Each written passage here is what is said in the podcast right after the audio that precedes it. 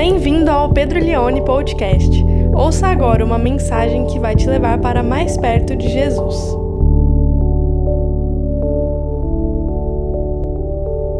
Vamos começar hoje uma nova série de mensagens que vai durar sete semanas, mais de um mês. Vamos falar sobre pecado. O título dessa série é Sete Pecados Digitais Capitais. Você sabe que esses sete pecados capitais, uh, eles não são uma sistematização da palavra de Deus, não é uma sistematização bíblica, é algo que a igreja fez na história da igreja, mas dá para a gente usar nessa série. Claro que não existe só esses sete pecados, e também não significa que esses sete são os piores que existem, mas são sete pecados que a gente precisa falar, a gente precisa compartilhar, e a gente vai trazer eles à luz do digital. E hoje nós vamos começar pelo mais tranquilo, nós vamos falar sobre luxúria. A Suzana perguntou para mim, amor, qual que é o tema hoje? Eu falei, luxúria. Ela falou, vixe. Eu falei, vixe. Ela falou, vixe atrás de vixe. Eu falei, vixe atrás de vixe. Vamos ler então 1 Coríntios, capítulo 6, verso 18 até o verso de número 20. 1 Coríntios, capítulo 6, verso 18 até o verso de número 20. Diz assim, palavra de Deus, palavras do apóstolo Paulo. Fujam da imoralidade sexual. Fujam da imoralidade sexual. Qualquer outro pecado que uma pessoa cometer é fora do corpo, mas aquele que pratica imoralidade sexual peca contra o próprio corpo. Será que vocês não sabem que o corpo de vocês é santuário do Espírito Santo que está em vocês? e que vocês receberam de Deus e que vocês não pertencem a vocês mesmos, porque vocês foram comprados por preço. Agora, pois, glorifiquem a Deus no corpo de vocês. Vamos orar? Pai, que nessa noite o Senhor que é santo, o Senhor que é bom, o Senhor que é justo, possa nos, nos dar a tua palavra. Que o Senhor possa nos nos transformar, Pai, porque nós precisamos da pureza que vem do Senhor. Nós precisamos de uma santidade que não vem de dentro de nós. Precisamos de uma santidade que vem do Senhor para as nossas vidas. E que o Senhor nessa noite possa nos comunicar a tua palavra. É o que nós te pedimos, em o nome de Jesus. Amém. Então nós vamos falar sobre esses pecados, pecados capitais, pecados digitais. E eu vou falar o que é pecado hoje, vou falar sobre pureza, vou falar sobre luxúria, mas eu quero começar falando de um artigo que talvez você viu no Instagram no dia 15 de outubro, onde a BBC Brasil traduziu um artigo de uma mulher que estuda neurociência, ela faz um doutorado na Bélgica, e o título do artigo que a BBC traduziu é A pornografia faz o cérebro voltar ao estado juvenil. Pornografia faz o cérebro voltar ao estado juvenil. Esse, esse artigo, muitas pessoas viram no dia 15 de outubro, e essa, essa neurocientista, fazendo seu doutorado na Bélgica, ela, nesse texto que é curto, você pode achar ele, você não precisa ser inscrito na, na BBC, você consegue ler. Ela dá algumas razões do porquê a pornografia leva a pessoa a voltar a ser um adolescente, ou talvez até antes de um adolescente e ela vai trabalhar algumas coisas. Uma delas é que a pornografia, ela é como uma droga. E o seu corpo vai criando uma espécie de, de autonomia contra a droga e você vai precisando cada vez mais de doses maiores para se sentir satisfeito com aquilo que você está consumindo. Então a pessoa que começa a ver pornografia, ela começa vendo pornografia, às vezes entre um homem e uma mulher, e ela fica ali vendo aquilo. Chega uma hora que aquilo não a satisfaz mais. Então ela precisa ter dois homens ou duas mulheres. E ela fica um tempo naquilo. Chega uma hora que não é mais o suficiente. Então ela precisa de mais coisas, ela precisa de mais pessoas, ela precisa de mais histórias, ela precisa de mais objetos. E assim a mente vai se plastificando, usando a linguagem dela. O cérebro ele vai, ele vai entendendo que aquilo é algo que não satisfaz mais, que ele precisa de algo a mais do que aquilo. E isso tem muito a ver com o com, com droga, com coisa ruim que a gente consome, porque uma outra característica que ela aponta é que você deseja algo que você não quer. Você não quer. Você não, não se você pudesse escolher, você não viria, você não consumiria, mas o desejo é maior do que você. Então tem a ver com o vício, assim como pessoas com drogas ou pessoas que são alcoólatras. E ela vai dizendo que isso gera outros distúrbios na pessoa, vai desencadeando, desencadeando depressão, ansiedade, vai desencadeando é, síndrome do pânico, muito parecido com drogas. E eu quero ler um trecho do artigo onde ela diz o seguinte: o uso da pornografia está relacionado à erosão do córtex pré-frontal. Então, ela está falando da parte da frente da cabeça.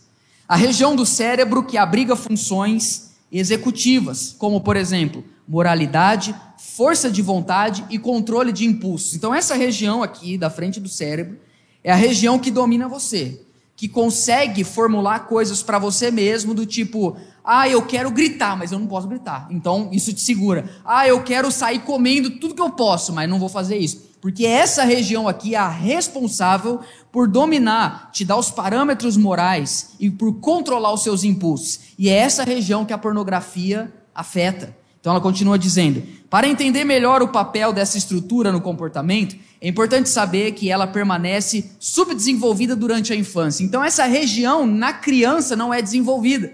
Por isso que criança não retém impulso. Quem tem filho aqui sabe, se a criança quer chorar, o que, que ela faz? Ela vai pensar, poxa, meu pai está tão cansado hoje. Lá em casa é, é, é, engraçado, a Glória nunca chora às oito da noite, desde que quando eu tenho reunião no Zoom. Oito da noite, ela vai chorar. Por quê? Porque o córtex pré-frontal dela não é desenvolvido. Então ela não tem desenvoltura naquilo que retém os impulsos. Então ela está dizendo isso. As crianças lutam é por isso que as crianças lutam para controlar suas emoções e impulsos, mas não conseguem. Danos ao córtex pré-frontal na idade adulta são chamados de hipofrontalidade, que predispõe o indivíduo a se comportar compulsivamente, a tomar decisões erradas. Nesse sentido, é um tanto paradoxal que o entretenimento adulto possa reverter as conexões cerebrais a um estado mais juvenil. Palavras da Rachel N. Barr. Agora, eu quero falar hoje sobre, sobre luxúria, começando essa série. E toda vez que eu vou pregar sobre um assunto que eu sei que é, que é contundente, eu gosto de lembrar vocês que eu não sou pré-leitor, eu não sou youtuber, eu não sou palestrante, eu sou pastor o que me alegra, porque eu sei que eu estou pregando para o meu rebanho, eu estou pregando para as ovelhas que Jesus confiou a minha liderança. Então eu não prego algo aqui e vou embora e vocês que se resolvam com seus problemas. É diferente. Eu prego algo aqui, a palavra confronta você, mas termina eu desço e eu falo assim: quem precisa de ajuda então? E eu fico. E eu continuo e vou estar aqui nas próximas semanas. E sempre que eu vou pregar coisas desse tipo, eu gosto de relembrar isso para vocês. Vamos falar um pouco sobre a igreja de Corinto. A igreja de Corinto, para a qual Paulo escreveu essa carta, ficava na cidade de Corinto, que era uma cidade altamente depravada. A cidade de Corinto era uma cidade grega, só que agora que estava debaixo do Império Romano. Ela tinha sido destruída antes da vinda de Jesus, depois ela foi reconstruída, os romanos dominavam ela, mas a cultura da cidade permanecia grega. É na cidade de Corinto que tinha o templo, além de outros templos, mas tinha também o templo da deusa Afrodite que para os gregos é a deusa da fertilidade. E naquela época, pessoal, religião e sexo estavam muito envolvidos. O culto em si envolvia a relação sexual, cultos pagãos, obviamente falando. Então, todo o templo, ou na maior parte deles, tinha algo que eles chamavam de prostitutas ou prostitutos cultuais. Para você adorar um desses deuses, era entendido que se você se relacionasse com as sacerdotisas do templo, era a forma de você poder é, promover essa adoração. Em primeira instância, Paulo está escrevendo essa carta para resolver esse problema. Só que é um problema que nós não temos mais. Mas o princípio nós carregamos até hoje, o princípio da luxúria, da lascívia. Mas a cidade de Corinto era tão forte nessa característica depravada que o adjetivo pátrio deles, o que é adjetivo pátrio? Hoje você vai aprender o que é adjetivo pátrio. Qual que é o seu adjetivo pátrio? Eu não sei, mas o meu é Ribeirão Pretano. Isso chama adjetivo pátrio. O adjetivo pátrio da cidade de Corinto se tornou um verbo. E esse verbo era um verbo que era, era uma espécie de chacota, mas que significava alguém que era muito depravado. No caso deles ali, corintianizar. Qualquer coincidência com o futebol é qualquer semelhança é mera coincidência. Mas ser um coríntio naquela cultura significava necessariamente ser alguém depravado, alguém lascívio. E o apóstolo Paulo então está escrevendo isso. Vamos começar ali. Hoje eu quero falar com vocês sobre, sobre luxúria, sobre lascívia, sobre desejos sexuais descontrolados, pecaminosos. Jesus falou sobre imoralidade sexual. Paulo falou sobre imoralidade sexual. Pedro falou sobre imoralidade sexual, João no Apocalipse falou sobre imoralidade sexual. É um pecado gravíssimo e é um pecado que envolve o nosso corpo, então nós precisamos falar sobre esse pecado. A palavra imoralidade sexual no grego é uma palavra só e a palavra porneia. Se você olhar a língua original, quando fala imoralidade sexual, palavra porneia, daí que vem pornografia. Então é uma relação com o sexo depravada, imoral, fora do parâmetro de Deus.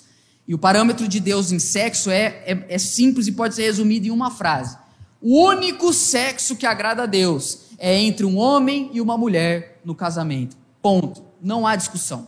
É isso que a Bíblia ensina. A única forma sexual que glorifica a Deus, que exalta a Deus, que honra a Deus, pois o sexo foi Deus quem criou, é entre o homem e uma mulher dentro do casamento. Então, hoje eu quero olhar aqui para vocês um pouco sobre isso.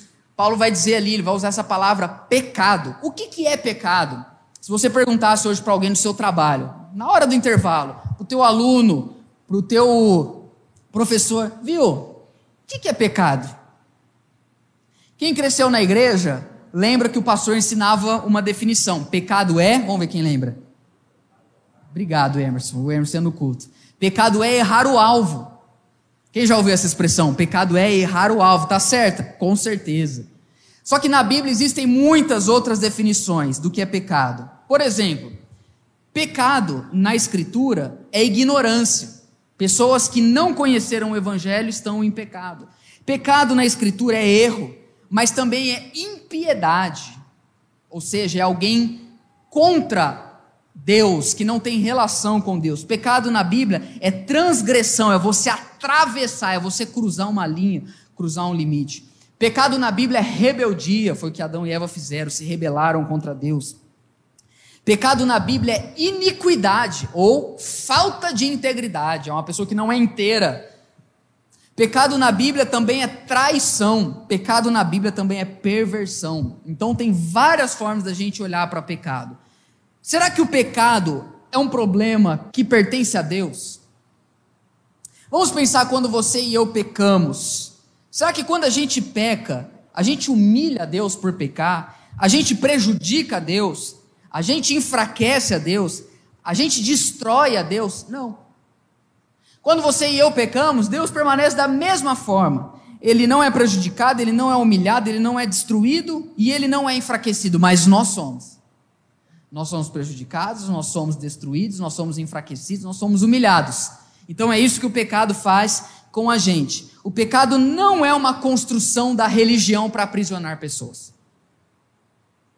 Isso é um, um conceito muito forte dentro da sociologia. E eu não nego que muitas religiões constroem sistemas de pecados para segurar pessoas. Mas o pecado, ainda que possa ser usado dessa forma pela religião, não é uma construção religiosa e nem mesmo uma construção preconceituosa social. Não significa também que se eu digo para alguém que isso é pecado, que eu sou preconceituoso. Porque pecado é um ato que vai contra aquilo que Deus diz que é correto. Claro que eu não vou sair no meu trabalho, apontar o dedo na cara das pessoas e ficar falando para elas dos pecados delas. Mas eu, para mim, eu preciso entender que pecado é algo que é contra a vontade de Deus. E hoje nós vamos falar sobre essa luxúria. E eu vou pegar esse texto aqui de três versículos e vou trazer três formas de você se livrar da luxúria, da lascívia, da pornografia, da cobiça, da traição, do flerte. do vício, da sensualidade, da sexualidade imoral. Três coisas para nós. E a primeira que Paulo diz aqui no verso de número 18: fujam, fujam da porneia. Então a primeira dica, se você quer não ter uma vida lascívia, você tem que fugir. E fugir aqui é diferente, por exemplo, de resistir. Muitas pessoas falam, ah, eu, eu gostaria de não ver pornografia, eu gostaria de não ter conversas imorais. O que, que eu faço? Foge. Foge disso. Então a Bíblia diz: resistir ao diabo, e ele fugirá de vós. O diabo vem até nós, nós precisamos resistir, e ele vai fugir. Mas a imoralidade sexual não é assim.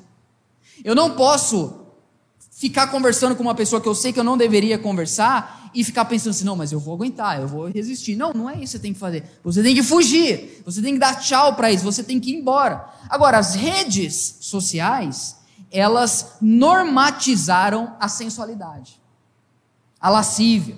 Normatizou, virou tudo bem, normal. Aí talvez alguns, como eu, que nasceram na década de 90, vai dizer assim, Pedro, eu nasci na década de 90. Isso não é um negócio que vem agora. Eu vi a banheira do Gugu, velho. Quando eu era criança, tinha, tinha, tinha tiazinha na televisão. Tinha o sabadaço com as leoas. Esse negócio de que a internet é, potencializou, isso não é verdade. Bom, aí, em parte, eu preciso concordar com você. Sempre teve sensualidade é, sendo oferecida para pessoas. Sempre teve lascívia. O problema é que tem uma pequena, que na verdade estou sendo irônico, que é grande diferença entre a relação que a gente tinha com a sensualidade com a televisão do que com a internet. Porque com a televisão, você era uma pessoa que consumia sensualidade e você só consumia sensualidade no momento que lhe era oferecido. Já nas redes sociais, você pode consumir a hora que você quiser, mas a sensualidade nas redes sociais foi além de sermos consumidores, nela nós também é, tivemos a chance de nos tornarmos produtores de sensualidade. Você pode produzir a sensualidade, você pode promover, você pode não apenas consumir, mas você pode produzir isso. Então, nas redes sociais, como hoje é o Netflix, nós temos uma relação on demand. Nós pegamos aquilo quando nós bem desejamos. Gente, é um clique para você estar num site pornográfico. É muito fácil. É mais fácil do que fazer um pix. É mais fácil do que ouvir um áudio de sete minutos que me mandaram essa semana. É muito simples, é muito rápido, é, é muito acessível. Tem uma telinha assim, ó, que você vai lá, você entra no mundo obscuro. E pessoas que gastam a sua vida nesse jogo de sensualidade. Talvez você hoje aqui seja o produtor, você produz bastante sensualidade nas suas redes sociais. Mas talvez você não produza, mas talvez você consome. Eu quero dizer para você que tanto quem produz quanto quem consome está vivendo o mesmo pecado. Está no pecado da luxúria. E nós somos atraídos pelos olhos. Hoje a gente entra nas redes sociais, está lá para quem quer ver. E a nossa cabeça é, vai se acostumando com isso. E ela usa uma expressão no seu artigo, da mente plastificada, que eu achei muito interessante. E eu fiquei pensando como que a, como que a pornografia, como a licenciosidade, como que trocar fotos sensuais como que, que, que ter conversas, estar em grupos de WhatsApp que só compartilha pornografia, que estar em, em, em ambientes assim, como que a nossa mente vai se plastificando. E aí nós vamos perdendo o senso de valor. Nós não temos mais o senso de sacralidade. O outro já não é mais valioso. Porque ele não é mais um eu, mas ele é um corpo que eu consumo. É um corpo que eu desejo, é um corpo que me atrai. Isso, isso o que, que acontece? Plastifica o seu cérebro, artificializa a sua sexualidade e torna o outro um produto de mercado. Você sabe que até o grupo feminista hoje luta contra a pornografia. O próprio feminismo se levantou para acabar com essa causa, por causa da mercantilização que é feita com as pessoas, tudo cenográfico, tudo encenação. Talvez você está hoje aqui pela primeira vez, primeira vez na igreja, já vi no culto certo. Eu não me lembro de nos últimos dois, três anos ter pregado propriamente dito sobre pornografia. Não me lembro. Já preguei sobre sexo, sobre sexualidade, sobre pureza, sobre santidade. Mas hoje eu vim falar sobre isso porque eu sei que é uma pandemia silenciosa. E não pense você que quando você casar, você vai vencer a pornografia. Porque pornografia, ou desejo lascivo, ou luxúria, ou impulso sexual, não é algo que se vence quando uma outra pessoa entra na sua vida, é um pecado contra o seu próprio corpo. Ou seja, se você não é livre da pornografia solteiro, não vai ser casado. Te dou três meses de casamento que você está no erro de novo. Então nós precisamos falar sobre isso. Uma das máximas, um dos axiomas dessa série de mensagens é o seguinte: é falar de um assunto que poucas pessoas falam, a fim de viver uma vida que muitas pessoas querem viver, mas não conseguem. Temos que falar de um assunto que quase ninguém quer falar, se a gente deseja viver uma vida que glorifica a Deus. E a Bíblia então diz que nós precisamos fugir, nós precisamos é, correr a respeito disso. Agora, quando a gente olha para isso, o apóstolo Paulo dizendo, fujam da imoralidade sexual, ele trabalha nesse texto, nesse versículo, algo muito difícil de interpretar. Preciso ser honesto com você. Esse versículo é bem difícil de interpretar. E na verdade não tem como interpretar ele, cravar e falar é isso. Porque pode ser que ele estava usando algo que era um ditado dos coríntios, porque Paulo fazia muito isso, pegava algum ditado da igreja e reprogramava ele, ou ele podia estar partindo de um pensamento dele mesmo. Mas dá para a gente tirar uma lição. Ele diz assim: qualquer outro pecado que uma pessoa cometer é fora do corpo, mas aquele que pratica porneia peca contra o próprio corpo. Uns vão dizer que o que Paulo está querendo dizer aqui é que, claro que tem outras formas de pecar contra o corpo, como por exemplo embriaguez, como por exemplo glutonaria. A gente vai falar sobre gula nessa série de mensagens. Vira para quem está do seu lado e fala: você tem que vir nesse dia.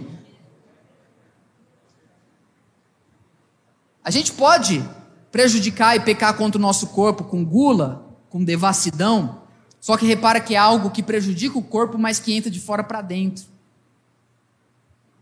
A imoralidade sexual é algo que prejudica o corpo, mas nasce de dentro para fora. É um impulso do próprio corpo. Talvez seja essa, eu fico com essa interpretação. Mas nós precisamos fugir, irmãos. E como que a gente foge? A dica é simples. Ouça isso que eu vou dizer. Saindo de alguns grupos do WhatsApp, parando de frequentar alguns lugares, parando de seguir algumas pessoas nas redes sociais, mudando de emprego, cortando amizades, mudando o horário de fazer alguma coisa, excluir as redes, talvez, só não permanecer no mesmo lugar. Tudo isso é fugir. São dicas práticas que eu falei aqui para você. Agora, por que, isso é tão importante? Por que a gente tem que falar sobre isso? Segunda coisa. Segunda coisa para a gente poder vencer a luxúria, a lascívia, esse desejo que desagrada a Deus. A primeira é fugir. E a segunda é você rever quem você é. Porque esse pecado, gente, tem muito a ver com a forma com que você se vê. Se você se entrega para qualquer pessoa, se você, se você se deixa corromper na sua mente, se você é viciado nisso, tem muito a ver com a forma que você se vê. Verso 19, um dos versículos mais lindos da palavra de Deus. Toda semana eu falo isso, né, Emerson? Mas esse é verdade. Ah, como eu queria que todas as pessoas entendessem o verso 19. Mas se pelo menos a igreja entender, eu estou satisfeito. Agora nós vamos começar a pisar em terra santa. Primeiro eu vim trazer o diagnóstico, eu vim trazer a má notícia, eu vim dizer para você e para mim: nós estamos muitas vezes presos na luxúria, na lascívia, estamos consumindo e produzindo. Mas agora a segunda forma é a gente olhar e rever quem nós somos. E Paulo vai virar para essa igreja, que não era uma igreja fácil. Sabe por quê? 1 Coríntios 5, ou melhor, 2 Coríntios 5, verso 1, coloca para mim telão. 1 5, 1, desculpa, é primeiro mesmo. Olha o que Paulo vai dizer para a igreja. Ouve-se que por aí entre vocês existe porneia. Está falando para a igreja, ele não está falando para o pessoal lá do seu trabalho, está falando para a igreja. Ouve-se que aí no meio da igreja tem pornéia, tem imoralidade. Agora, ele vai dizer o que, que ele está ouvindo sobre a igreja. Ele morou 18 meses em Corinto e já não estava mais lá. Imoralidade tal como não existe nem mesmo no povo fora da igreja. Já viu isso? Eu já vi. Eu já vi crente pecar pior que o descrente. E aí ele vai dizer o que, que é. Nem mesmo entre os gentios. Isso é, alguém que teve a coragem de ter relação sexual com a sua própria madrasta. Então, a igreja. Bem-vindo à igreja, irmãos. Ai, pastor, eu fui lá na igreja, o pessoal é muito pecador. Chegou na igreja bíblica. A igreja bíblica é essa aqui, ó. A igreja que está lutando. Então Paulo está escrevendo, agora volta lá 6,19, para ensinar, para rever, ele precisa lembrar algumas coisas. Então, assim, gente, primeira coisa, ou melhor, para nós aqui, segunda, reveja quem você é e quem vocês são. Vocês não sabem, ou seja, vocês esqueceram que o corpo de vocês é o templo, é o santuário, é o tabernáculo, é o lugar onde céus e terra se encontram. O templo, o corpo de vocês é sagrado. Você sabe que isso é algo totalmente diferente da mentalidade dos gregos. A igreja não estava acostumada a ver a, o corpo dessa forma, porque para gregos e romanos o corpo era algo extremamente material. Para o cristão, não. Para o cristão, o corpo é, é sagrado. Por quê? Porque ele foi dedicado ao Senhor. Porque quando você crê em Jesus, o Espírito que vem morar em você? O Espírito então, Pedro, como eu sei que o Espírito, vamos lá, o Espírito, como eu sei que o Espírito Santo habita em mim?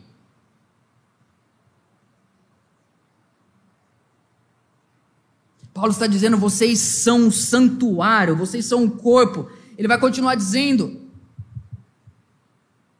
do não, deixa lá, deixa lá, do Espírito Santo que está em vocês, que vocês receberam, passado. Vocês receberam. Deus deu para vocês. Quantos aqui estão esperando uma resposta do Senhor em alguma área da sua vida? Levanta a mão. Trabalho, finanças, casamento, dinheiro, viagem, Disney, iPhone, computador, faculdade, morte de alguém.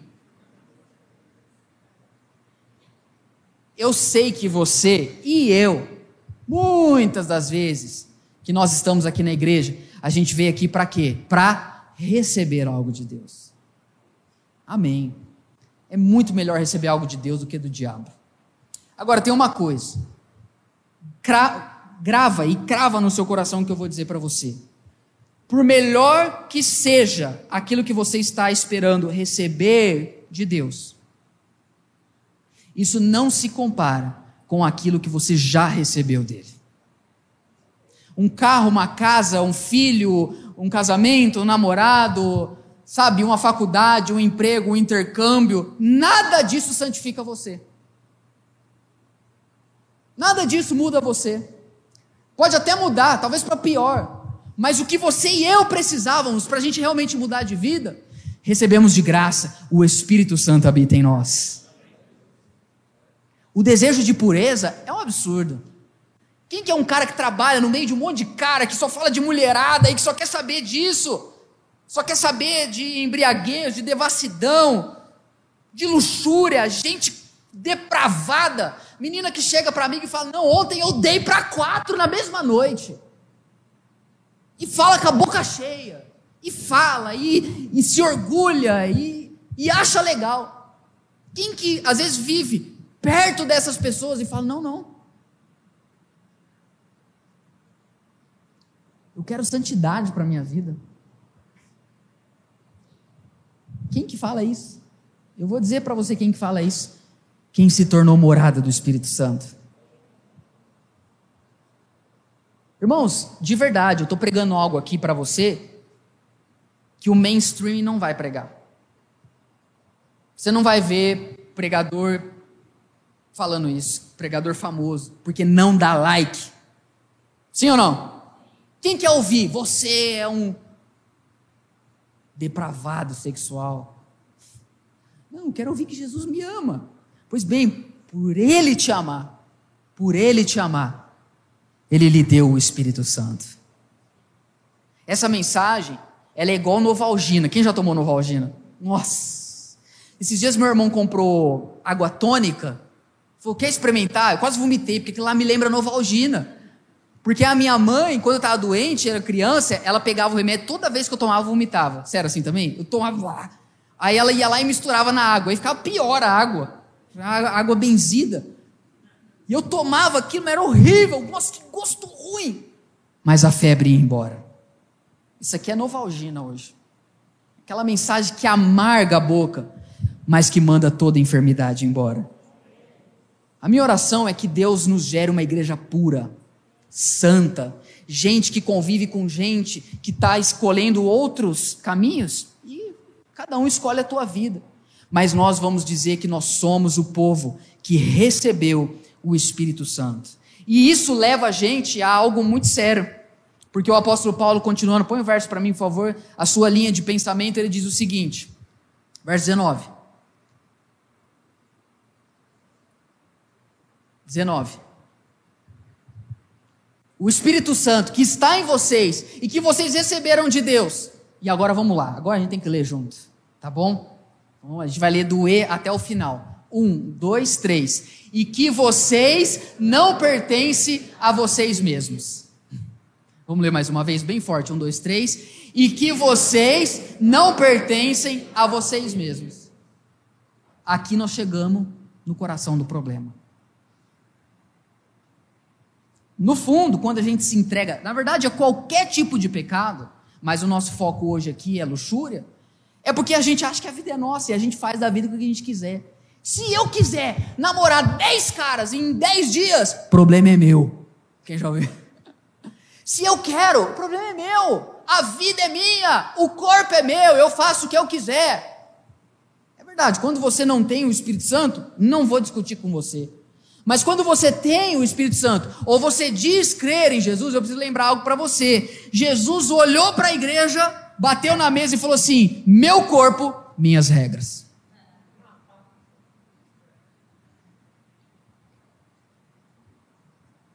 O nosso problema é que a gente acha que o celular é nosso. E se o celular é nosso, eu comprei em 22 suaves prestações. Eu posso muito bem antes de dormir na minha cama, ver umas coisinhas. O celular é meu, não devo nada a ninguém. O problema é que a gente acha que o celular é nosso. O problema a gente acha que a casa é nossa. Se a casa é minha, eu levo quem eu quero. O problema é que a gente, a gente acha que a cama é nossa. Então, se a cama é minha, deita nela quem eu quero.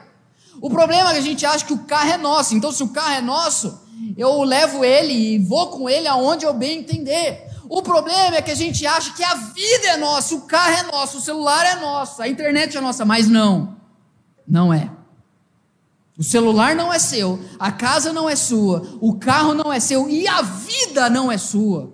Porque quem tem o Espírito Santo pertence a Jesus Cristo de Nazaré. Então ele pode dizer: não. Ele pode dizer: meu corpo. Ele pode dizer: as minhas regras. Agora, Será que Deus pode então dizer realmente que eu sou dele, que meu celular é dele, que o meu trabalho é dele, que as minhas amizades é dele? E a resposta é sim, por causa da terceira e última parte da minha mensagem. Para você vencer a luxúria, em primeiro lugar, você precisa fugir da porneia.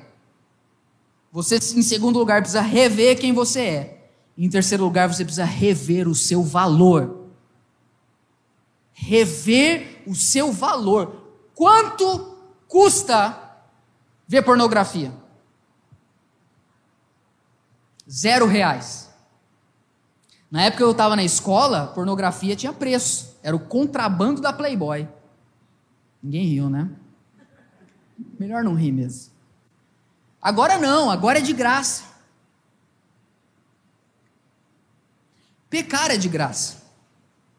Você não paga na maioria das vezes, para pecar, você, você peca em casa, sem gastar um real. Por isso que o povo não para de pecar, gente. Que se pecar acompanhasse o preço do combustível, ninguém estava pecando mais. Mas pecar é de graça. O problema nosso é que a gente não se dá valor. Eu vou repetir isso. Quando a gente se entrega à luxúria, à lascívia, a conversas, a troca de mensagens, a produzir, a pessoa produz, ela vende o corpo dela de graça para todo mundo ver ela só não percebe que uma mensagem que está por trás do que ela está querendo dizer é: eu acho que eu não tenho valor, porque eu me dou de graça para vocês.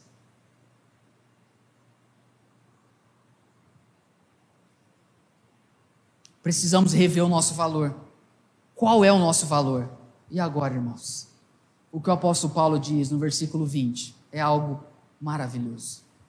Ele diz: Porque vocês foram comprados. Põe na NVI esse verso para mim. Porque o, a palavra preço que Paulo usa, ela também pode ser traduzida por alto preço. Na verdade, essa palavra pode ser traduzida de três formas.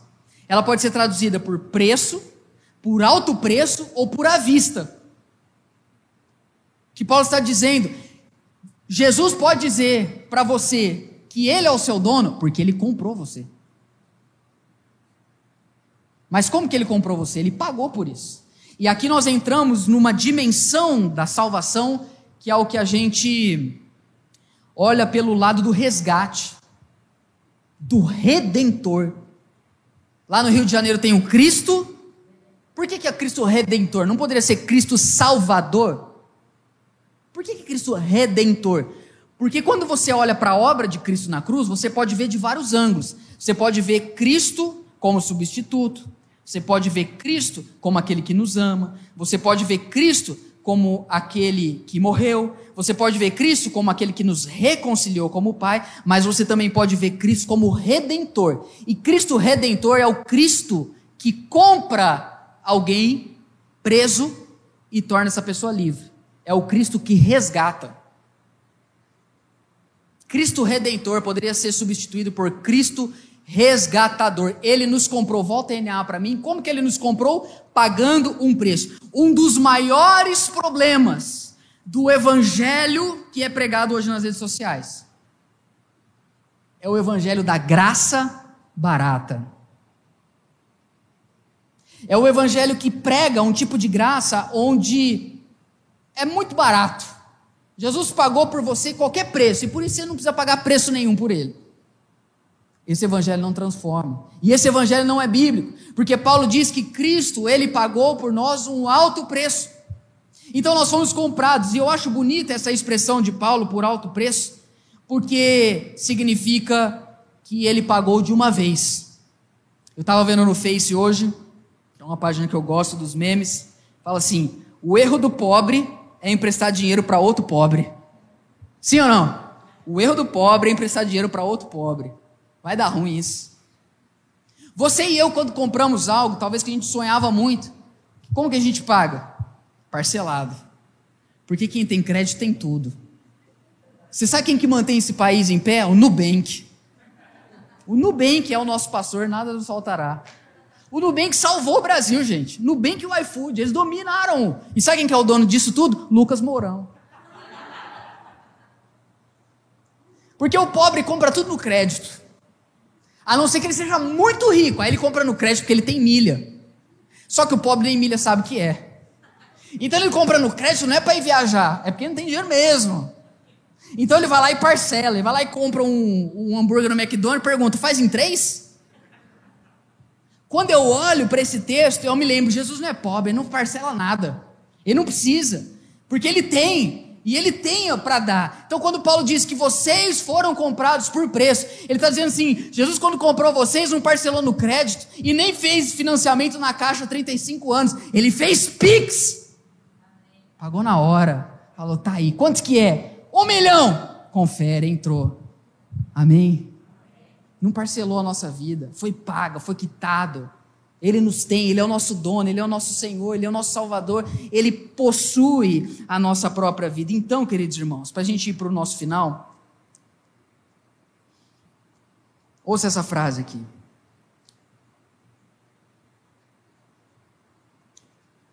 Pecar é de graça, mas não pecar é pela graça eu consigo não pecar, porque a graça de Deus me alcançou. A graça de Deus é que me dá poder para dizer não para o pecado. E o preço da minha vida, e da sua, qual foi? Qual era o valor exato da nossa vida, da nossa liberdade, da nossa salvação, da nossa santidade? O preço exato de quanto você e eu valíamos ou valemos é a própria vida de Cristo. Você tem noção que o que ele pagou para ser o teu Senhor e o meu Salvador foi a própria vida dele. Quando eu digo sim à luxúria, quando eu me entrego numa relação de porneia, é como se eu virasse para Jesus e dissesse para ele: o valor que o Senhor me dá é a tua própria vida, mas o valor que eu te dou é igual a nada.